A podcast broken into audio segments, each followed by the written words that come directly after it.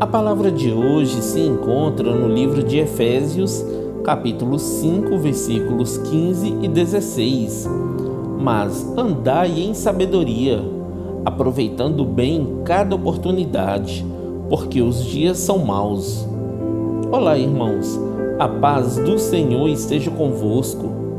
A palavra de hoje vem nos exortar a andarmos sempre atentos como sábios, aproveitando bem cada oportunidade que surge diante de nós.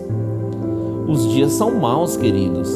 Por isso, vistam-se de toda a armadura de Deus, para que possam resistir no dia mau e permanecer inabaláveis depois de terem feito tudo.